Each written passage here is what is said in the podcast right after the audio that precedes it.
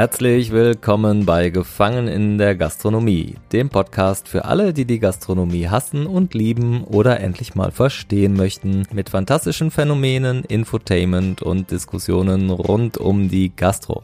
Mein Name ist Chris Bock und ich lade dich ein, mein Gast zu sein.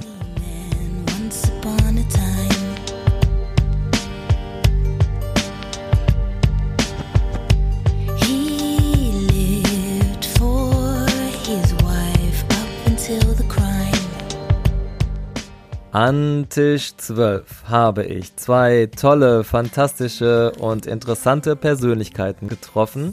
Hülya Dogan Nettenjakob und Moritz Nettenjakob, zwei ausgezeichnete Künstler, die sich auch schon einmal in der Gastronomie versucht haben. Wie es dazu kam und wie sie im Nachhinein darauf zurückblicken, was sie daraus gelernt haben und wie es nun weitergeht, das erzählen sie uns doch am besten selber.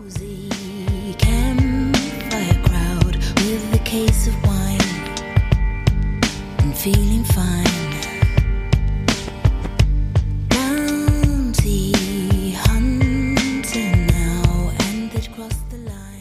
Hülya Dogan Nettenjakob. Du bist außer, dass du ein wundervoller Mensch bist.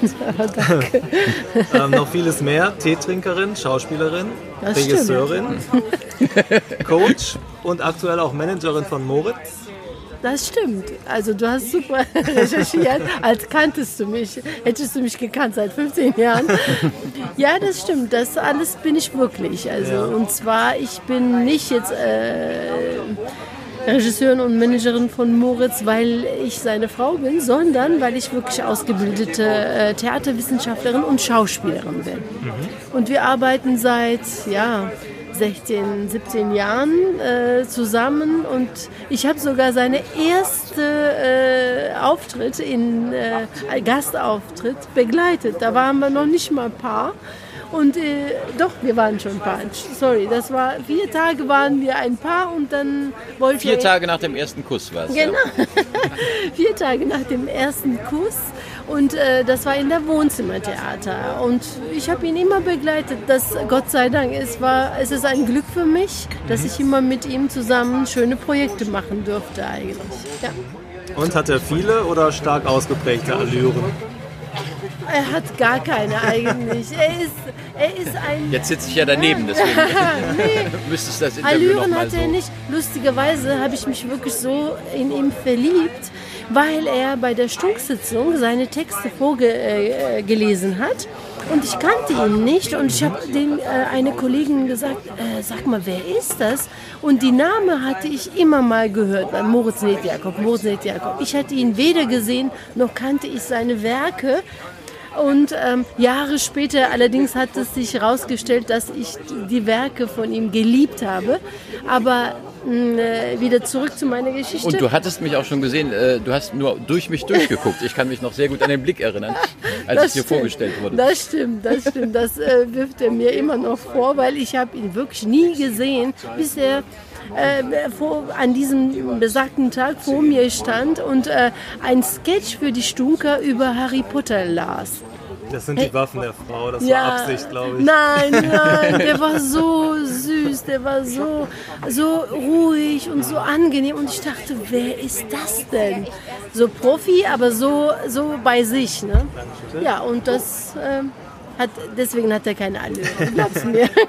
Aber man kann dann sagen, Harry Potter hat uns zusammengebracht, ne? weil es war äh, ja eine Harry Potter Parodie. Der längste Sketch, den ich je geschrieben habe, der dauerte auf der Bühne dann 20 Minuten lang. Das stimmt. Und äh, ja, die Magie von Harry Potter hat uns verzaubert und zusammengeführt. Schön. Moritz Nettenjakob, du bist ähm, neben FC-Fan und vieles mehr Autor für Lady, Kracher, Stromberg und um nur zwei zu nennen. Grimme-Preisträger, deutscher Comedy-Preisträger, Schriftsteller. Comedy-Preisträger übrigens nicht. Okay. Das ist einer der wenigen. Äh, ich bin einer der wenigen in der Szene, die diesen Preis nie bekommen haben. nicht gegönnt. Selbst RTL-Redakteure haben ihn genau. bekommen. Grimm-Preisträger. Okay. Mindener Stichling heißt du aber. Na, für den Min sagenumwobenen Mindener Stichling. Aber vielleicht haben die ähm, die Sendung, für die du geschrieben hast, diesen Preis bekommen. Das stimmt. Das äh, ist gelegentlich, glaube ich, passiert. Ja. Okay, Schriftsteller, du machst Lesungen, mhm. aber du stehst auch ab und an mal selbst auf der Bühne. Ja. Und bin auch Teetrinker. So richtig, das hat mir eben in Julias Zusammenfassung sehr gut gefallen. So richtig, richtig gerne, oder? Ich stehe sehr, sehr gerne auf der Bühne. Ich habe irgendwann tatsächlich festgestellt, dass nichts so viel Spaß macht, wie seine Gags selber zu präsentieren, weil äh, das hat mich immer im Fernsehen so frustriert. Man äh, schreibt einen Gag, der wird gesendet und ist weg. Und ich weiß nie, hat er den Leuten jetzt gefallen und äh, wenn nicht, äh, ah, was könnte man noch ändern? Und auf der Bühne kann ich halt, äh, ich habe normalerweise so äh, nicht Corona-Zeiten 50 bis 60 Auftritte im Jahr. Und wenn er in einer Show nicht funktioniert hat, dann denke ich, ja, äh, mussten anders präsentieren oder musste ihn umschreiben. Ich habe auf jeden Fall noch eine zweite Chance und eine dritte Chance und eine vierte Chance. Also gut, fünf Chancen kriegt ein Gag bei mir nicht. Also wenn er viermal nicht funktioniert, dann ist er auch weg. Und ähm, wie lange mit Hülya verheiratet? Wir haben äh, 2003, 16 Jahre jetzt schon. Ja, es, Bald wir 17. gehen in die 17 im Herbst, ja. Okay. Quizfrage bestanden, sehr gut. Würdet ihr euch als Rheinländer bezeichnen? Ja, auf jeden Fall. Also ich sage immer, ich bin ein kölsch-türkisches Mädchen. Mhm. Und in äh, Köln, also ich würde schon sagen, Mädchen. ja, bin ich schon. man, man, hat mir sogar nach einem Auftritt ähm, von Zuckerfest, hat man mir so vier, fünf kölsche Damen, so ein bisschen äh, mittelalterliche, also mittelalt, sie haben zu mir gesagt, weißt du was, du bist für uns jetzt das Hürchen. Sie waren sehr zufrieden mit mir und ich habe das jetzt das, die Spitzname Das Hürchen. Das Hürchen. Mit Zuckerfest meinst du ein Programm von euch? Ja, Zuckerfest, Zuckerfest, für, für, Zuckerfest Diabetiker. für Diabetiker, das wir auf der Bühne spielen. Es ist nicht religiös gemeint. Und ich bin auch Rheinländer mit Migrationshintergrund, weil meine Eltern ja Westfalen sind. Und ist mir eigentlich erst vor ein paar Jahren klar geworden, dass äh, die westfälische Kultur äh, sehr viel weiter von der Kölschen entfernt ist als die türkische äh, Kultur. Insofern äh, ist das auch ein echter Kulturenclash, ja. wenn Westfalen nach Köln kommen. Kann ich als Sauerländer bestätigen. ja, genau, genau. Ja, ihr seid durch und durch Künstler. Aber ihr habt auch schon gemeinsam die Gastro von der Betreiberseite her kennengelernt. Das musst du ja, ja sehr gut wissen. Wie ist es denn dazu gekommen? oh. ja, Eigentlich war das mein, äh, vor Jahren davor war mein Wunsch, weil ich ein, in einem Ort gespielt habe und die haben so zack, zack, zack die Stühle weggeräumt äh, von dem Gastro und äh, wir durften da spielen und danach hat man da in dem Ort gegessen, getrunken und so weiter und ich war begeistert. Mhm. Sowas hatte ich in der Türkei noch nie gesehen. Äh, und ich dachte mir, wow, wie geil ist das, wie super muss das denn sein, in dem Raum Kunst, Kultur machen, aber dann noch weiter Kaffee. Ne? Und äh, Jahre später, ich hatte das Moritz auch immer wieder gesagt, wir hatten immer so geträumt, und wir dachten, also mein Bruder wollte nach Deutschland kommen und wir dachten, es wäre eine super Idee, wenn wir dann so ein Konzept äh, entwickeln, dass man ein Kulturcafé öffnet.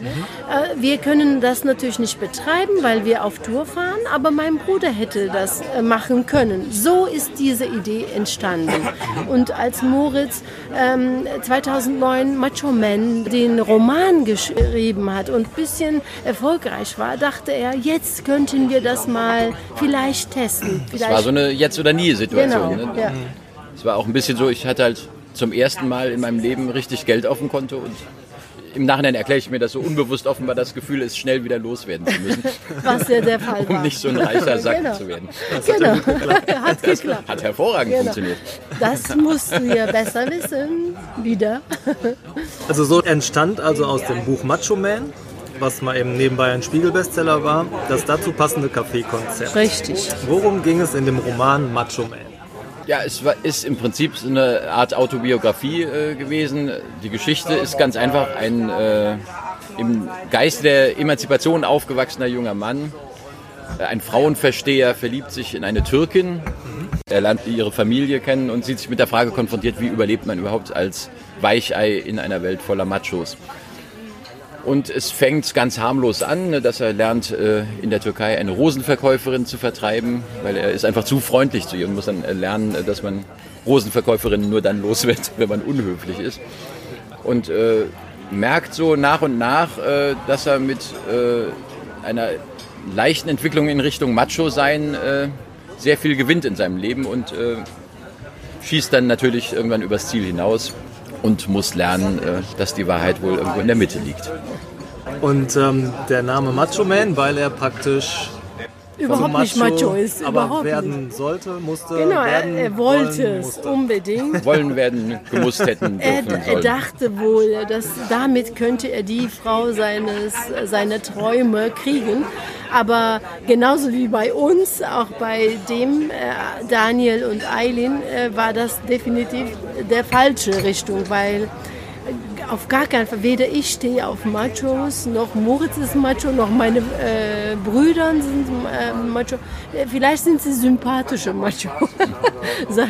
Also und die, das ist nicht unser Eileen, also im Roman, hat sich natürlich in ihn verliebt, weil er eben gerade kein Macho ist, Genau. sondern weil er ein netter junger Mann ist. Weil er emanzipiert ist. Und dann ist er- ja eigentlich so dein Traum, Julia, davon wahr geworden. Ne? Es gab diese tollen Abende mit Lesungen, Richtig, mit ähm, ja, richtig tollen ja. ähm, Auftritten eurerseits, mit Vorstellungen. Dann gab es noch eine ähm, Radioshow ne? mit, Ja. mit ähm, einigen Promis bei Ja. euch. Ja, da hätten wir auch 1000 Tickets verkaufen können. ja, ja, ja. Äh, Da passten aber nur so knapp über 40 rein. Ja. Weißt du ja auch noch. Wie haben sich diese Erfolge da angefühlt für euch?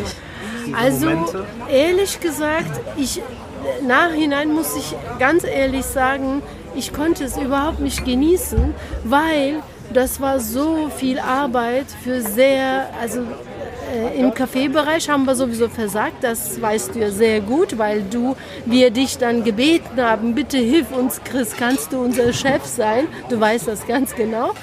Und ähm, heute würde ich sowas niemals ohne so eine Koryphäe wie du machen. Niemals. Wenn ich so einen Wunsch gehabt hätte, äh, ist nicht der Fall, aber ich würde das niemals ohne so eine wunderbare Person, so einen äh, Fachmann nicht äh, machen. Damals dachten wir, ach, es wird schon, wir können alle packen und dann wird es. Aber, Aber da, die, die Kabarettabende waren schon Das ist- toll. Also das ist beiseite. Das sind auch wirklich Das die ist Momente, beiseite. die mir noch so schön in Erinnerung sind. Ja, wir, weil wir waren so wunderbar. eingequetscht. Also wir haben ja, dann saß ich da mit äh, meinem Lieblingsmitautor oder einem meiner Lieblingsmitautoren, Thomas Liedenlücke, Hohecker und Bastian Pastewka, saßen wir alle auf einer Bank. Das Publikum saß am selben Tisch schon, die erste Reihe, und hatte das Kölschglas direkt neben unserem Mikro aufgestellt. Und Thomas Liedenlücke hatte ein E-Piano mitgebracht. Das auf dem Schoß von Hohecker und Pastewka lag. Das heißt, er hat Klavier gespielt auf dem Schoß der andere. Es war, und es war eine einmalige Stimmung. Also ähm, war die Abende waren, waren fast wie im Rausch. Nur am nächsten Morgen, wenn man dann wieder um äh, 9 Uhr aufgemacht hat und bis 12 Uhr kein Gast kam, dann war man auch sehr schnell wieder auf dem Boden der Das war Tatsachen unser zurück. Problem. Also die, äh, als wir den Laden nach neun Monaten zugemacht haben, hatten wir sechs Monate voraus ausverkauft. Alle Kulturprogramme, alles. Ich habe da nämlich auch so Kaffeesatz gelesen, eine Romanfigur Figur von Macho Man, Tante Tante Emine, habe ich das gemacht mit meiner Schwester Zelda Selbach. Und wir waren so gut angekommen, alles. Nur bis auf die, den Betrieb, den wir Noch- leider nicht konnten. Noch Jahre danach haben Leute äh, Ja. E-Mails geschrieben, dass sie gerne nochmal bei Tante Emine den Kaffeesatz gelesen haben wollen. Und sie würden sogar viel Geld dafür geben. Aber ich habe gesagt, nee, Emine ist zurück in die Türkei. Also alle fanden auch alles gut. Ne? Wir hatten, wenn du dich daran erinnerst, damals ha- hatte äh, Ralf äh, dann auch ne, den äh, Louvre, diese wunderschöne Laden in der Kiefhäuser. Wir haben die äh, Tischbeschmücke von äh, ihm dann geholt und alles war, alles funktionierte bis auf äh, ja, das Betrieb.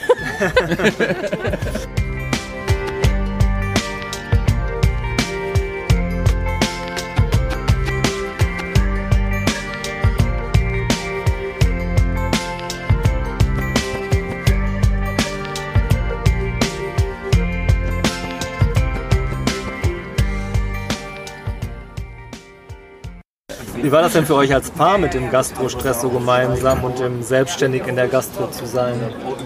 Es war, glaube ich, die größte Belastungsprobe, kann man sagen, die unsere Ja. Beziehung je zu bestehen hatte. Ja. Ja. Weil wir hatten beide so ein bisschen das Wirklich. Gefühl, dass uns unser Leben aus der Hand genommen wurde. Wir hatten ja gedacht, wir arbeiten jetzt Julias äh, Bruder ein und dann äh, ziehen wir uns nach ein, zwei Wochen Zurück. zurück. Und das ging halt einfach nicht. Es war viel zu viel zu tun und das hat alles nicht Ich so war richtig viel mehr rein funktioniert. involviert. Und dann, es war für mich so, wie eine Geburtstagsfeier, die einfach nie aufhört. Ja. Weil Du ich- bist Gastgeber. Ich finde find das schon anstrengend, auch Gastgeber zu sein an einer Geburtstagsfeier, aber dann weißt du, okay, äh, spätestens um zwei oder drei sind die Gäste weg und am nächsten Tag kannst du ausschlafen. Und das war so ein bisschen wie so ein Albtraum, weil das einfach nie aufgehört hat. ne? Du bist ja immer, und das war mir vorher gar nicht so klar. Ich sehe tatsächlich auch die Gastronomie seitdem mit viel mehr Respekt, und Respekt, äh, ja. mit ganz anderen Augen, Ganz äh, weil es ein, ein Wahnsinnsjob ist, den man, glaube ich, wirklich sehr lieben muss, um äh, das Richtig. alles auf sich zu nehmen. Und man sollte wirklich dankbar sein, dass sowas gibt. Also wir sind jetzt sehr dankbar, sehr, sehr demütig, ne? weil man lernt es schon. Das ist ein unheimlich harter Job. Ich finde es sehr unangebracht. Äh, Ihr habt so ein Sprichwort, wer nichts wird, wird, wird oder sowas. Das ist wirklich sehr, sehr, sehr, sehr unfreundlich. Also man sollte das ver verbieten. Das ist sehr äh, undankbar, weil ohne Gastronomie, jetzt auch bei der Corona-Zeit zum Beispiel, konnte man nichts machen. Wir waren dankbar, dass eine oder andere uns Essen gekocht hat. Weißt du, das, das finde ich sehr undankbar. Weil das ist eine unheimlich äh, knochenharte Job, sehr schwere Branche und man sollte es respektieren und mit Liebe und mit Respekt behandeln. Äh, dazu wollte ich noch was sagen wegen unserer Beziehung und Belastung. Ich kann mich sehr gut erinnern, das war so dritte, vierte Monat, als, dem, als wir das Café hatten. Äh, wir fuhren nach irgendwohin auf Tour und Moritz sagte zu mir, oh Gott sei Dank, wir haben zwei, drei Tage Tour. Das ist die Erholung, wirklich. Ah, das, stimmt. hat- Ich habe ja. dadurch natürlich echt meinen anderen Beruf, meinen eigentlichen Beruf viel mehr zu schätzen gelernt, weil ich dachte sonst immer, ah, jetzt musst du auf äh, irgendeinem so einem Dorf auftreten und das ist so anstrengend, dann musst du erst Ja. hinfahren. Und jetzt tatsächlich, seit der Kaffeezeit, denke ich immer, wie toll ist das Ja, denn? Ne? ja, ja, Fährt das irgendwo hin, darf auftreten, Ja. Leute zum Lachen bringen und äh, Sich selber bewirten lassen, Richtig, statt genau. sich bewirren ja, das ist ein Genuss, weißt du? Ja, natürlich gibt es manchmal äh, doofe Cafés, dann gehst du nicht dahin und sie gehen auch unter, das weiß man schon. Aber im Grunde, wie gesagt, diese äh, Sprichworte oder Satz oder wie ihr das nennt, das sollte man verbieten. Das Ich glaube, ist nicht das, nett. ähm, Das ich glaube, ist dass man schnell so, so einen Traum hat oder so eine Idealvorstellung oder so eine romantische Vorstellung, ein, ein Restaurant aufzumachen, weil Genau. man vielleicht ein guter Gastgeber ist zu Hause. Aber es ist ein knallhartes Business. Es Das, ist Business. ähm, wird, glaube ich, oft unterschätzt. Deshalb ähm, gibt es auch viele Geschäftseröffnungen und Schließungen. ja. Ja, schnell. es ist Business, Und Darling. meistens geht man ja auch äh, in Restaurants, die gut funktionieren, weil die dann empfohlen werden und so. Deswegen äh, glaube ich, hat man auch subjektiv einen falschen Eindruck von der ganzen Branche, dass man immer denkt, oh ja, es funktioniert ja alles läuft. Ja, von ja, alleine. genau, genau. Nein, von alleine läuft gar nichts. Es ist knochenharter Job. Ja. Dennoch entstand noch während dem Macho Café der zweite Teil zu Macho Café. Genau. Auch wieder ein Spiegel-Bestseller mit dem Titel Der Boss. Wie hast du das denn noch hingekriegt? Ja, das war, ich war ja selber der beste Gast im Café. Oft, oft war ich auch der Einzige. Da dachte ich immer, äh, das ist ja so, ne? wenn einer schon mal drin sitzt, ist die, Hemmschwelle weniger groß. Das. Und da habe ich mich einfach mit dem Laptop immer hingesetzt, unseren wunderbaren äh, Schafskäse, Knoblauchwurst, Toast äh, verspeist, Tee bestellt und versucht zu verdrängen, äh, dass ich eigentlich für diesen Laden verantwortlich bin. Und das funktioniert natürlich toll, wenn man sich in so eine äh, Parallelwelt äh, flüchten kann.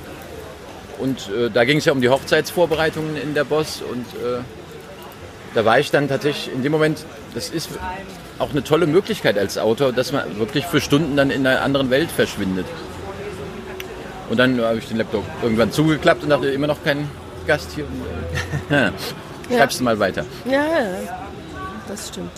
Ja, letztendlich hat es nicht geklappt mit dem Macho Café, was richtig, richtig schade ist. Ja.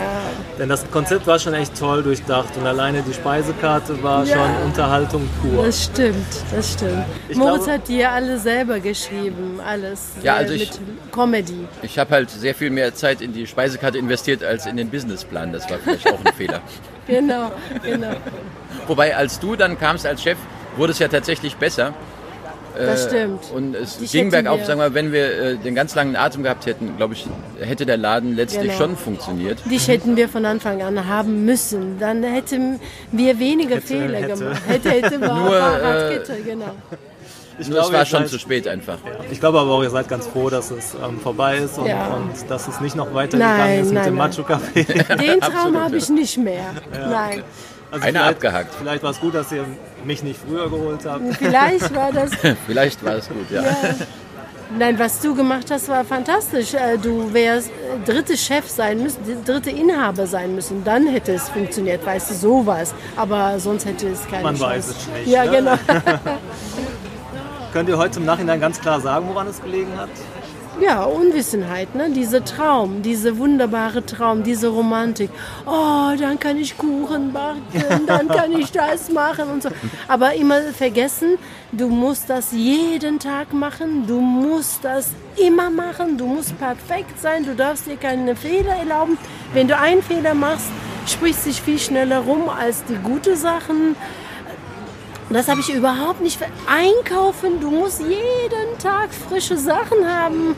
Also wir haben das einfach wirklich äh, völlig verschätzt. Aber ich glaube auch, dass ein Laden in der Größe, ich glaube, wir hatten ungefähr 30 Plätze drin, also mit Tischen, ne? als bei den Kabarettveranstaltungen dann über 40. Aber in der Größe kannst du, glaube ich, nur überleben, wenn du alles erstmal selber machst Richtig. als Inhaber. Ich glaube schon die Idee, also selbst wenn das immer gebrummt hätte und du musst aber einen Geschäftsführer bezahlen, dann bist du, glaube ich, schon im Minus. Ja. Ja. Musst du alles selber machen. Alles selber. Alles genau. Geld. Moritz und ich hätten das alleine machen müssen, was ja nicht der Fall sein kann, weil das ja nicht unser Beruf ist. Das ist ein Beruf. Also ich wiederhole nochmal, das ist ein Beruf. Kellner ist ein Beruf, Koch ist ein Beruf, ein äh, Gastronomie ist ein knallharter Job, ist ein Business und ist ein Profiarbeit. Es ist nicht zum Verscherzen. Ja, ja. danke. Ja, ist so, ist Was so. Wohl gesprochen. Was würde denn dein Freund Gerd Rubenbauer sagen, woran es gelegen hat, Moritz? Es war eine Katastrophe, meine Damen und Herren. Es war unter aller Sau. Da hat er einfach nicht aufgepasst. Wie konnte Ihnen ein solcher Bock nur passieren? Genau, genau so. Und was habt ihr letztendlich aus der Erfahrung gelernt? Also, weißt du, das Einzige war, das muss ich auch sagen, ich, Träume muss man immer haben. Träume sind dafür da, dass man träumen kann und einfach mal vom Alltag weg äh, flüchten kann. Aber manche Träume, äh, wenn du das verwirklichen möchtest, musst du wirklich dich, dich da mal reinarbeiten. Das habe ich gelernt. Mhm. Ähm, äh, lustigerweise, ein paar Jahre später nach Macho Café hat Moritz mich gefragt, ob ich sein Managerin sein möchte.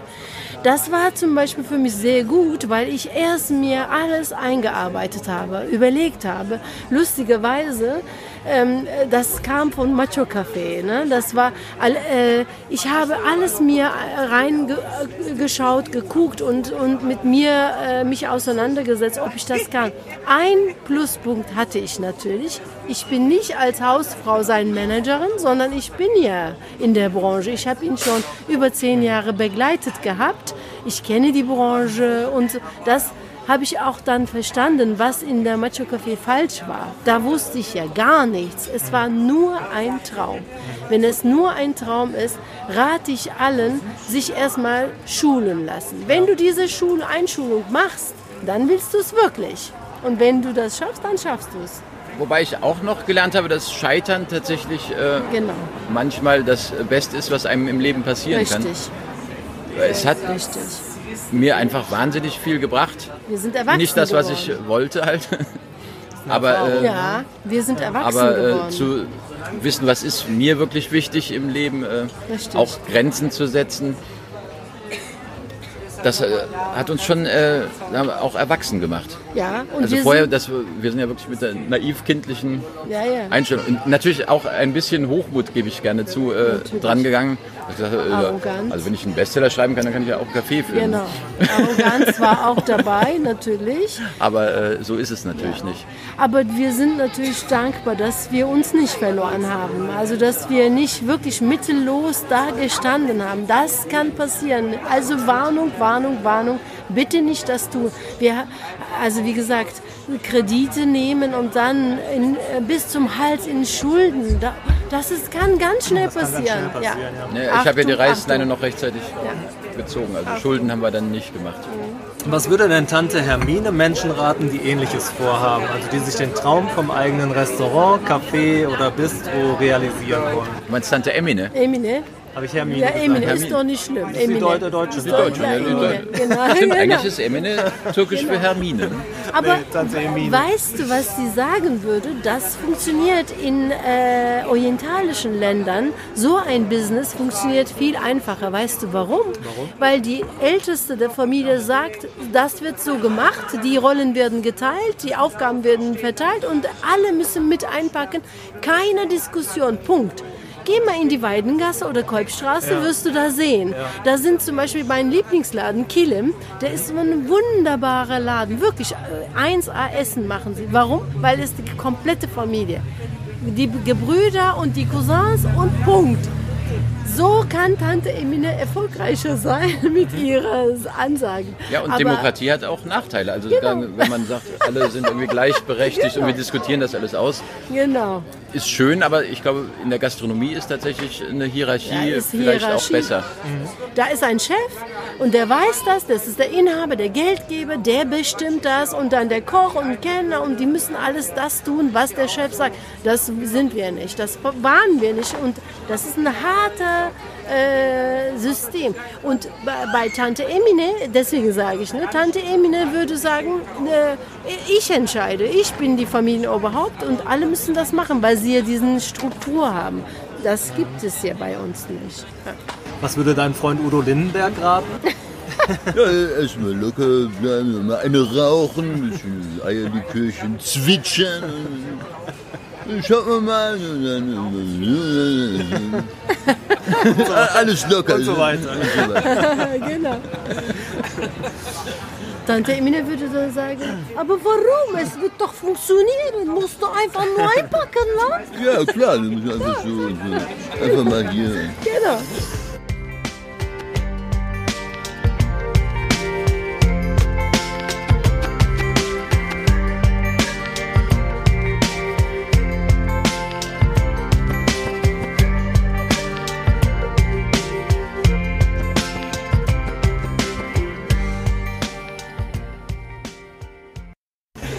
Wurde aus dem Roman ein Café und aus dem Café eine Pleite.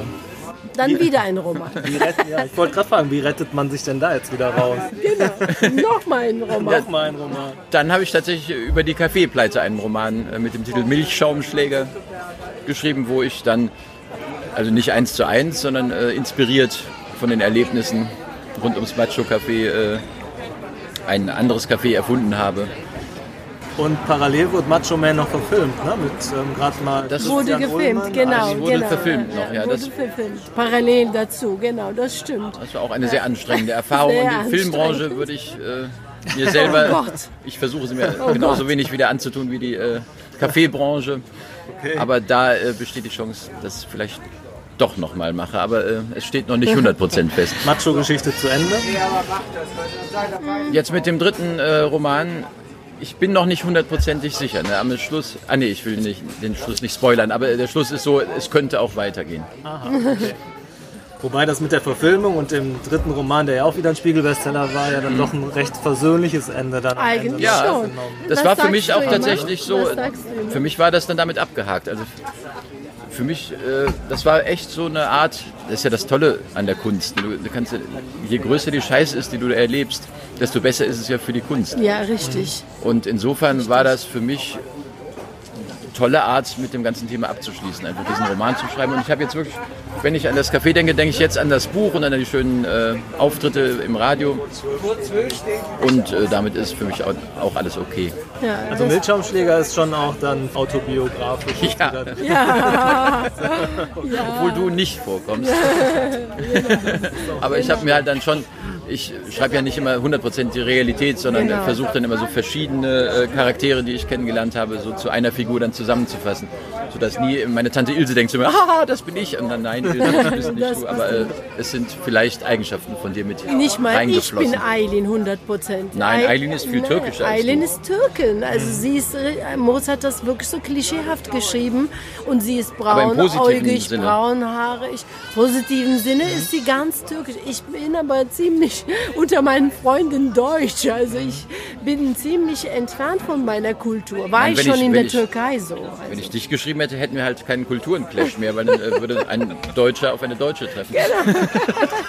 Das Weil würde nicht Hülya, klappen. also ich habe mich viel Aber mehr das- an Hülyas Familienmitgliedern orientiert, die äh, doch äh, einige sehr viel türkischere Genau. Eigenschaften haben. Weil Genau. Hülya beschwert sich ja, wenn ein Radfahrer in die falsche Richtung fährt und so, das stört sie dann. Und das, Ja. das ist ja nicht türkisch. Oder wenn jetzt zum Beispiel mein Nachbar äh, Sonntag um 12 Uhr äh, Müllhäuschen baut, dann bin ich genervt. Also ich bin Deutsch. Also Mein Bruder auch, der Serhat ist auch so, Zelda auch. Die sind alle Deutsch, aber er musste sich von der weit also ich bin eigentlich türkischer als ihr, Familie- muss ich ja, sagen. genau. Moritz Das, das ist musste ich für den Roman dann alles so ein bisschen äh, mir zurechtbiegen.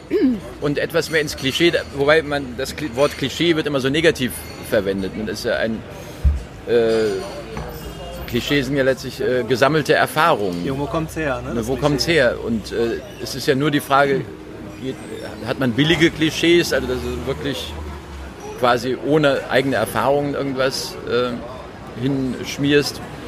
Oder basiert das letztlich auf eigenen Erfahrungen und äh, du spitzt es einfach ein bisschen zu, so wie Ist ja auch ich noch das versucht ein habe. Vorurteil. Ne? Genau, richtig. Ja. Ja. Wie kamst du dem Titel Milchaumschläger?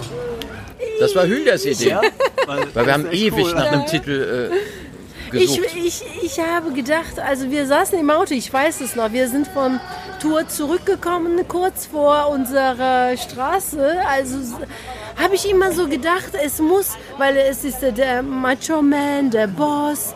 Und ich dachte, es muss was sein, das so in, mit der Kaffee zu tun hat. Und, Und mit dann, M anfängt. Genau. Nee, nee, nee, nee. nein, nein, wirklich nicht. Ne, Sondern ich habe gesagt, also das ist so diese Schaumschläger. Ihr habt ja einen, einen Wort, also wenn jemand so äh, Schaumschläger. Und dann sagte Moritz, ach, Milchschaumschläger.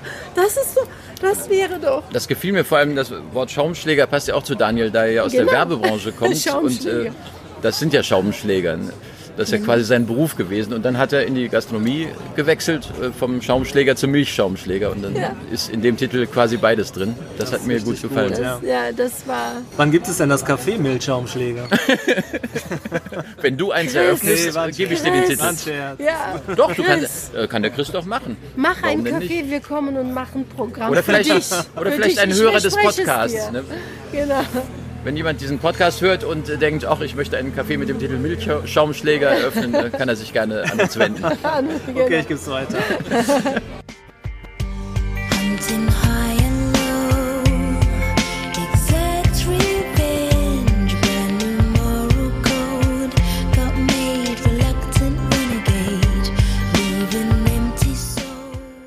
Ähm, ja, bevor Corona alles zum Stillstand brachte, hattet ihr ja so einiges vor und wart auch recht busy. Wie fühlt es sich für euch an, wenn man von heute auf morgen plötzlich keine Chance mehr hat, seinen Beruf auszuüben und so völlig auf Eis gelegt wird, wie das jetzt der Fall ist? Ist ja nicht völlig Moritz passiert. hat ne, den weil, zweiten Job, ne? Das ist weil man schreiben kann. Ne? Ja. Schreiben kannst du ja immer. Das ist ja das Tolle an dem Beruf. Ich kann ja auf der Toilette, im Restaurant oder äh, egal wo, kann man immer schreiben. Und insofern hatte ich das Glück, äh, im Gegensatz zu manchen Kollegen, die nur von den Bühnenauftritten leben, dass ich halt äh, weiterarbeiten konnte. Aber es ist sehr, also ich muss sagen, es ist sehr schwer. Also ich habe jetzt äh, in dieser Corona-Zeit nur für die Auftritte gearbeitet, die verschoben werden, abgesagt werden. Also ich habe dreifach gearbeitet, aber für nichts. Und Für dich war es ohne- eigentlich echt noch frustrierender als für Genau, mich. ohne, äh, und das ist natürlich, ich habe, glaube ich, in Deutschland noch nie sechs Monate Spielpause gehabt. Moritz auch nicht. Ich kann dir nur eine kleine Geschichte erzählen. Mein Bruder Sarhat Dogan äh, sollte nach drei Monaten auf die Bühne gehen. Und ich, ich, ich coache ihn auch, ich äh, mache auch Regie bei ihm. Und ich habe wirklich vor ähm, Dusseligkeit habe ich vergessen, ihm zu, zu warnen, ähm, Vorsicht, du musst jetzt das thematisieren, weil es ja drei Monate, es wird mit dir auch was tun, das kenne ich natürlich, weil ich ja Schauspielerin bin, habe aber vergessen. Und, aber Gott sei Dank, hat es natürlich Profi, mittlerweile auch ein sehr guter Künstler. Er ist auf die Bühne gegangen. Natürlich, Adrenalin ist hochgepusht worden und er konnte nicht atmen. Und er hat aber gesagt, oh, einen Moment, entschuldigen Sie bitte, ich muss jetzt gerade atmen. Ich habe sie so vermisst. Ich habe sie so vermisst und mein Herz pulst. Jetzt, Also es ist so für mich so schwierig im Moment. Und das Publikum hat auch geschrien, wir haben euch auch vermisst, applaudiert und so weiter. Das ist wirklich diese, das, das ist die Geschichte, was ich dir weitergeben kann. Und ich glaube, wenn ich jetzt morgen in der Comedie tre- äh, auftreten sollte, würde mir das auch exakt so passieren, weil es ist, das ist unser tägliches Brot, das ist mein Leben. Ich bin seit ich 16 bin auf der Bühne, ich bin 53 und plötzlich hast du sechs, acht Monate einfach Stillstand. Das kenne ich nicht. Ne? Und natürlich eine der Grundregeln der Comedy ist ja, äh, die Leute lachen mehr, je enger sie zusammensitzen. Und das ist natürlich äh, im Moment einfach äh, Schlimm. Das dumm. Deswegen schlimm. auch äh, Comedy mit Abstand, äh, mit Abstandsregeln funktioniert halt auch nicht richtig. Weil man braucht das halt, ne, dass man diese Nähe hat. Wir überlegen jetzt, meine Familie, wir sind ja alle äh, Künstler. Also Moritz hat ja keine Döner-Dynastie, sondern eine Theaterdynastie geheiratet. Deswegen, wir sind ja alle mit ihm verbunden. Wir machen Familienprojekte, haben wir immer gemacht. Jetzt überlegen natürlich meine Schwester, mein Bruder, was können wir machen. Sie versuchen auch jetzt Podcasts zu machen, äh, unsere Märchen oder was weiß ich, Kinderstücke zu lesen, Deutsch-Türkisch und was weiß ich. Also das ist wirklich, es ist echt sehr, sehr hart. Also nach aber- ja, Moritz kann Wasser. sich, genau, Moritz kann sich ablenken, weil er ja als Autor kann er weiterhin seine Stücke schreiben. Und aber manche sind aber auch wahnsinnig äh, kreativ. Ne? Wir waren halt vorgestern in Mainz und ich hatte ein Stück mit Dietmar Jakobs zusammengeschrieben, das heißt Extrawurst und äh, das spielt in einem Tennisverein. Und die haben dann gesagt, wegen Corona können sie das jetzt nicht in den Mainzer Kammerspielen äh, aufführen und die haben dann einfach eine Tour über diverse Tennisplätze rund um Mainz gemacht. Und wir, man saß wirklich auf dem Tennisplatz, auf dem Court und nebenan haben die Darsteller dann schon, bevor es losging, sich eingespielt und wir haben auch die Behauptung in dem Stück, dass die Zuschauer quasi die äh, Mitglieder des Tennisvereins sind. Und das fühlte sich viel authentischer an noch als im Theater. Weil wunderbar. okay, ich bin jetzt Mitglied im Tennisclub, ich sitze ja auch hier. Es hat mir persönlich sehr viel Spaß gemacht. wunderbar. Ich das, manchmal hat Corona jetzt auch zu originellen Lösungen oder dasselbe Stück haben sie jetzt in der Schweiz eine Tour durch diverse Privatgärten gemacht im Kanton Zürich und Kanton Bern. Du kaufst die Karte und dann erfährst du, in welchem Garten du heute Abend das äh, Stück siehst. Das ist doch wunderbar. Ja, in Also, äh, Deutschland äh, sucht man, möchte ich das natürlich auch hören. Ne? Das ist, äh, Ja, immerhin Mainz hat es Mainz gemacht. hat also, das äh, gemacht. manchmal äh, führt äh, Not macht ja erfinderisch und dann führt es auch manchmal zu Lösungen. Sowas wäre ohne Corona nie passiert. Und Ja, das ist unser richtig. Stück auf, auf dem Tennisplatz und es war einfach wahnsinnig passend. Also insofern äh, ist es gut, ein bisschen zu jammern, äh, weil man muss ja auch äh, das rauslassen, aber äh, auch dann nach kreativen Lösungen wieder suchen. Genau, das ist es. Das kann ich nur empfehlen. Man muss sofort handeln, weil sonst wirst du depressiv.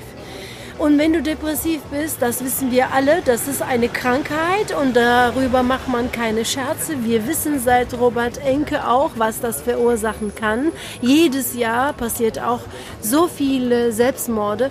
Deswegen ist es immer gut, ist egal, was man macht. Ich bin auch sofort aufgestanden, sofort im Garten, was weiß ich, meine äh, Bücher rausgeholt. Also die Projekte, ich kann im Moment noch nicht so viel Projekte denken, weil, äh, wie gesagt, äh, das ist noch sehr frisch. Man, ich arbeite für das Büro gerade. Aber ich kann nur sagen, aufstehen, sofort handeln, sofort was tun.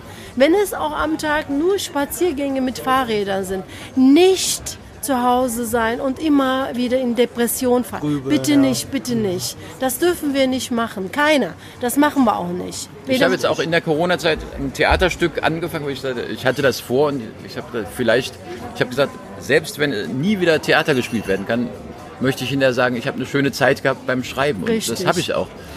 Und das ist eigentlich äh, und du hast auch etwas, was ich jetzt auch Corona, gemacht. das ist ja dasselbe wie der Kaffeepleite, auch Corona können wir Sachen verdanken. Ja.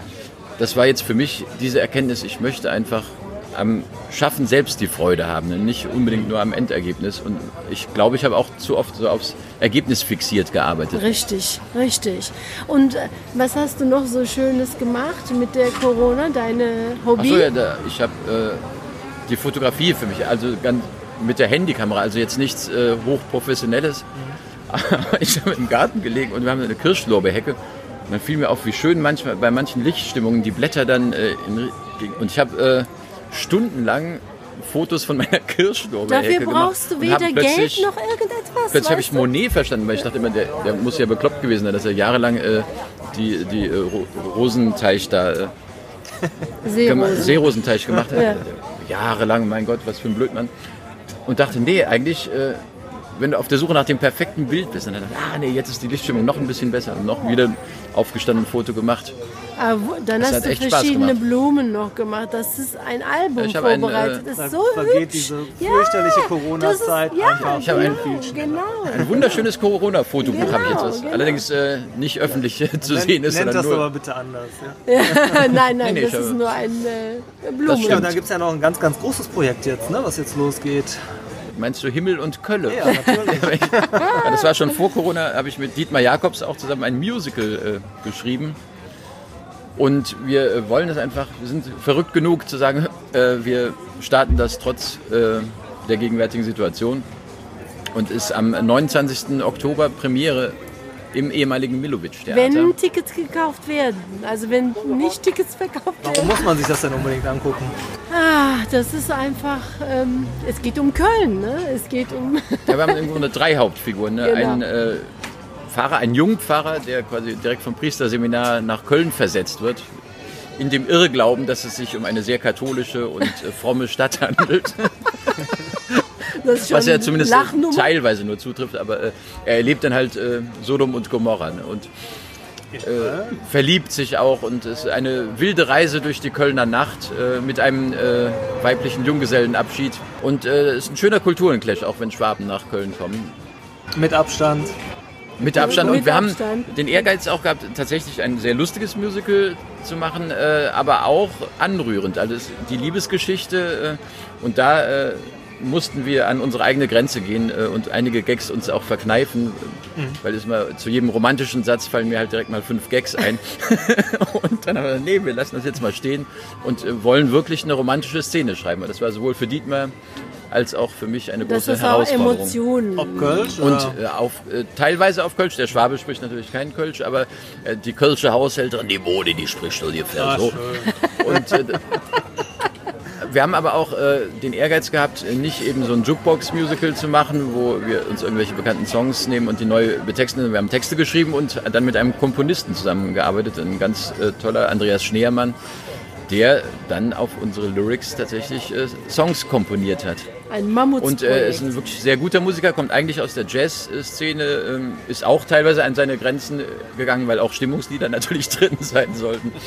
Aber er hat, glaube ich, eine ganz tolle Mischung, auch an teilweise sehr anrührenden Songs, äh, Songs, die richtig Tempo. Ja, äh, ich bin mega gespannt also- auf jeden Fall. also ich glaube, man sollte es sich wirklich angucken. Ich möchte es selber gerne sehen, weil wir dann, weil wir dann ja auch noch den besten Musical-Regisseur Deutschlands bekommen haben, worauf wir wirklich sehr stolz sind. Ich, ich habe ihn einfach mal gefragt, weil ich ihn kannte. Ich habe nicht gedacht, weil er normalerweise in sehr großen Häusern inszeniert. Opernhaus Dortmund hat er West Side Story gemacht. Er hat das Wunder von Bern in Hamburg, also das größte, glaube ich, äh, deutsche eigenproduzierte Musical, was je gemacht wurde. Und äh, ja, ihn hat tatsächlich unsere Geschichte überzeugt und er hat äh, Ja gesagt. Und jetzt haben wir Gil Mehmet und äh, da zieht natürlich wieder Qualität nach sich, weil er kennt natürlich sich wahnsinnig gut aus in der Musical-Szene, hat ganz tolle, echte Musical-Darsteller äh, gefunden, die das äh, machen. Also es wird hochprofessionell und ich hoffe halt, dass wir eine echte Du- Duftmarke da setzen können. Ja, klasse, super. Was wünscht ihr euch für die Zukunft? Ähm, Gesundheit. Ehrlich gesagt, ich, ich bin sehr zufrieden mit meinem Leben. Mein Mann ist bei mir, wir sind zusammen.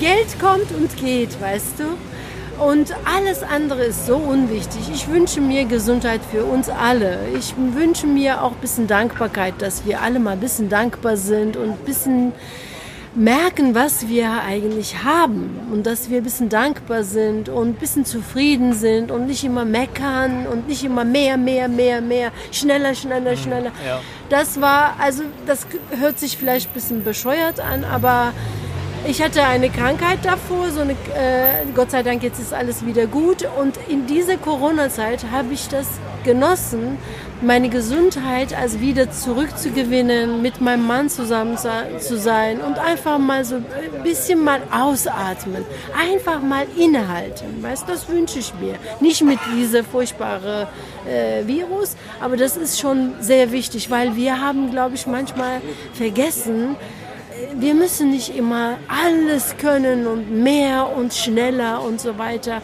Also das ist mir, das möchte ich nicht. Ich möchte das äh, Tempo ein bisschen äh, verlangsamen. Und das hat mir diese Zeit schon äh, gezeigt. Ne?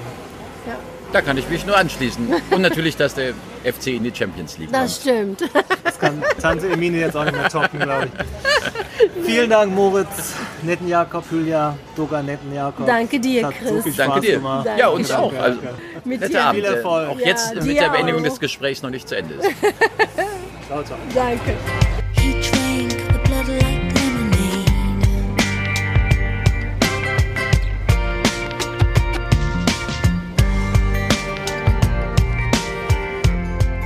Vielen Dank, ihr zwei, nicht nur für einen wunderschönen Abend und ein wirklich tolles Interview, sondern vor allem für eure Erfahrungen, die ihr mit uns geteilt habt, für wunderbare Bilder, die ihr uns mit an die Hand gebt, wie zum Beispiel dem Albtraum der nie endenden Geburtstagsfeier und für ganz, ganz viel Humor, der bei euch ja immer eine große Rolle spielt.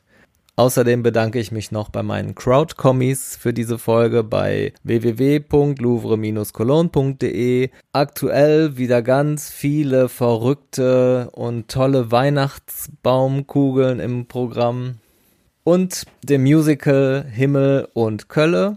Tickets gibt's unter www.himmel und Kölle ein Wort zusammen.de.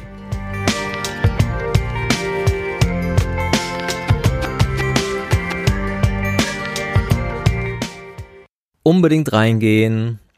Und ich freue mich natürlich wieder über euer Feedback. Wie hat euch die Folge gefallen?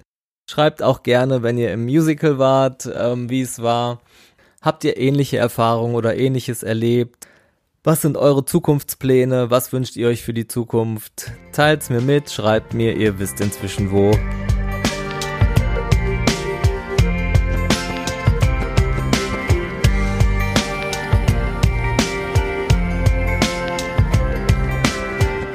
Ciao und bis bald an Tisch 13.